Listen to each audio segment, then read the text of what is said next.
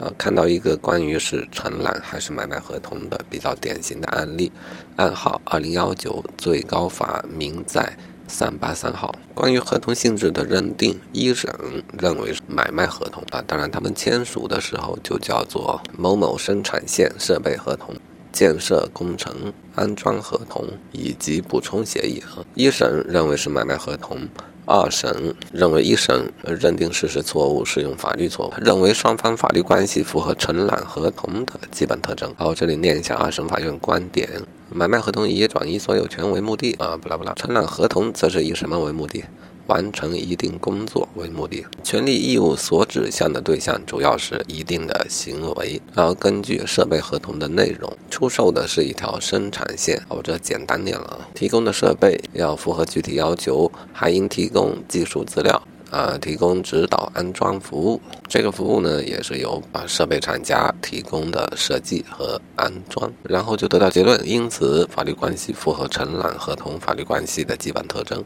好，结果这个案子又再审了，最高院的观点啊，首先界定合同性质啊，又做出了翻转，所讲的理论依据都差不多啊，就是先前的录音也都有提到过。但落实到本案中，最高法是如何界定的呢？买方虽然主张涉案合同为承揽合同啊，估计就是为了争取一个解除权，但同时承认其对卖方没有任何指令，完全由卖方提供技术支持，也没有监督义务啊。换句话说，如果你想表示这个合同是真正的承揽合同，呃，过程中应当有指令、有监督。啊，然后卖方也主张其技术非常成熟啊，与他卖给另外一个公司的配置是相似的啊，并提到为了减损啊，就是这个买卖合同最后还了，卖方为了减损，部分设备已经用于其他的订单啊。最高法的观点，从上述事实来看，涉案生产线并不具有定作性，买方也不具有实际控制和监督的权利，与承揽合同的特征不符。所提供的技术服务属于买卖合同的附随义务，不属于承揽合同中由承揽人照定作人的要求专门制作的情形啊，因此应定为买卖合同纠纷啊，又纠正了二审法院的观点。好，现在想讨论一下啊，说实话我都看晕了啊，但我还是想讨论一下，对于法律关系的定性，到底对于判决有怎样的影响？一审认为是买卖合同，他的判决是买方赔偿卖方所评估的损失啊，我想就是卖方生产设备所产生的损失三百八十三万元啊。另外解除他们的合同啊，其他判项就不说了。那二审呢对定性做了一个改变啊，但是呢维持了原来的判决，增加了一点啊，就是卖方呢向买方支付一个。啊，合同有约定到的最高的违约金六万九啊，此外没有区别。啊，个人的感觉，二审对于法律关系的重新定性，对于判决并没有影响啊。至于卖方应当向买方支付违约金这一点啊，我觉得其实也有很多的细节啊，这样增加这个判项呢，我个人的感觉是有一点和稀泥的感觉啊。一审判了买方需要承担卖方的损失啊，结果呢，买方就上诉了，二审呢就。照顾一下他啊，随便给他赔一点，但按照违约金的约定啊，不超过合同总金额的百分之零点五，那也就只能赔一个七万块不到啊。因此买方还是不满意，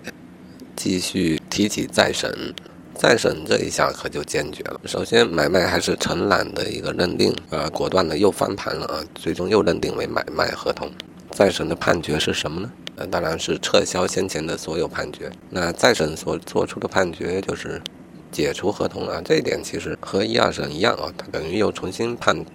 解除合同。然后至于违约金的方面，再审认为双方均存在违约，且责任相同，各自自行承担就抵掉没有了啊。最为重要的区别就是买方不用赔偿卖方的实际损失，要好几十万啊这一笔啊不对，好几百万那一笔，三百八十三万，而这一笔的赔偿直接就消失了。呃，最高法也没有对于这一点。做出说明啊。如果有，就是这一句啊。根据合同法，合同解除后尚未履行的、终止履行、已经履行的，根据履行情况和合同性质，当事人可要求恢复原状，采取其他补救措施，并有权要求赔偿损失。啊，又根据合同法一百二一百二十条规定，当事人双方都违反合同，应各自承担相应的责任。呃，这一段可能是对于否定买方应当赔偿三百八十三万的一个直接的交代。呃，当然，最高法也给出了另外一些查明的事实。呃，一是本案立案审理到现在历时三年有余。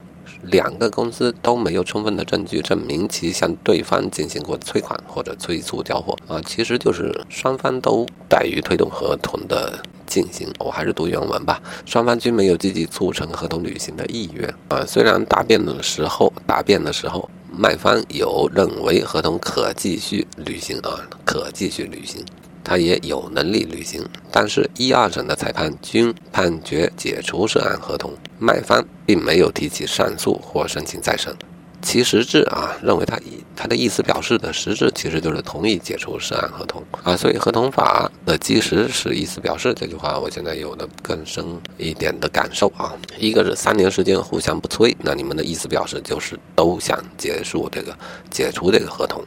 这种情况下啊，合同为何会订立？那就是订立初期双方的一个合意。可以说，在执行了一段时间之后，双方心态都已经发生了变化。合同订立的基础，最初的那个合意啊，其实在双方的心中都已经消失。最高法洞察了双方的真实的意思表示，认为呃实质就是同意解除合同啊，因此主张啊，因此支持解除合同的主张。那合同被解除了啊，如刚才所说这个责任的分担的情况，那就是双方都违反合同，各自承担相应责任啊。其实买方的损失也很大啊。呃，咱们先不说是谁的过错，买方呢投资建厂房啊，这些准备他已经在做。嗯，其实他在上诉或提起再审的时候啊，也都把自己的损失列进去，希望对方来承担啊。这个虽然显然是不太可能，但是呃，大家都抱着这种念想。买方自己的损失有四百来万啊，也经过了评估啊啊。以后我建议这种评估如果没把握得到赔偿，就不要去做了，评估费还花了不少啊。卖方同样也是进行了评估啊，但这个评估呢，双方也都不可能认同的很干脆。但最高法查明，卖方自己陈述啊，为了减损部分原本为了买方而生产的设备啊，已经用于其他的订单啊。其实卖方是有自己止损的方式啊。正如之前所说，这一套设备呢，与呃卖给别人的某套设备的配置也是相似的啊，技术也是成熟的啊。因此，涉案的生产线不具有定做性。若不具有定做性，则啊，你至少不能认为他做了多少就损失了多少。他显然有自己止损的方式。好，至于买方呢，呃，自己盖厂房，后来项目搞不成，其实看起来是市场风险啊，好像是因为成本的问题啊，导致后来再做也没有利润了。这其实才是他们内心发生转变，打算解除合同的真正的原因啊。那么买方自己盖厂房，这个损失怎么能找到卖方头上呢？啊，如果硬要找的话，他只能说因为卖方的过错啊，卖方在提供图纸的时候有了一些耽误，啊，但这么说也牵强啊，除非你能够证明卖方的过错导致合同的根本目的不能实现。事实上，合同根本。目的不能实现，那是因为市场因素，这个大家也都心知肚明，好吧？这个案子分析到现在啊，还是比较接近于我以前曾经得到过的一个观点啊。当一个合同双方都怠于执行的时候啊，那违约必然是不断的呃，而且一方违约，对方也不会积极主动的去要求推动啊。这种情况，法院其实就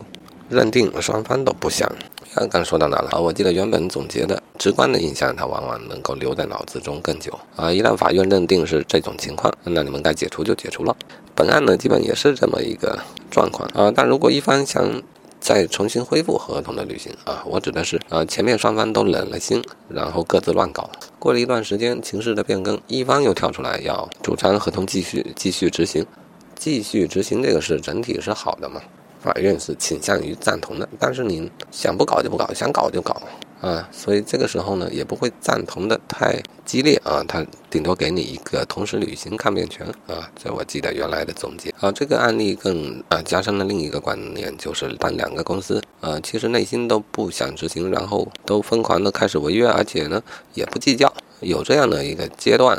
啊，之后又以纠纷、以赔偿为由又来诉讼。呃，法院的态度双方都违反合同，各自承担相应责任。说白了就是你们俩都不是太纯情啊。现在到了法庭上又开始装纯情。呃，这个法院看得多了呢，就会给出很冷峻的判断，各自承担。若要说合同被解除之后，谁真正值得赔偿？啊，那只有无过错的，希望合同成就的啊，并且要提得出证据的那一方，才能得到法院的支持啊。因为法院一向是从双方的实际行动当中啊，不光光从纸面或口头的表达当中去看你的真正的意思表示。好吧，笔记就算是做到这里啊，我就想把它总结一下啊，没那么严肃的。就像看一个故事去得到一些启发那样，企业呢其实也像个人啊，两个企业看好一个事业的时候，就像两个人的海誓山盟。海誓山盟是不是真实的意思表示呢？啊，当时肯定是的，当然也不排除当时就不是真实的表示。这种人一开始就是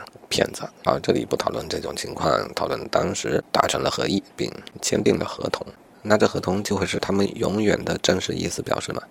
那不会的，因为世界是瞬瞬息万变的，其实人心更是瞬息万变的，内心的争议也是瞬息万变的。这也不是指责他们有问题，其实呢，每个人也都是这么个德行。然后假设这两个人后来就变了心啊，双方步调一致的统一变了心，那就各自去乱搞，而且呢，也不管对方乱搞。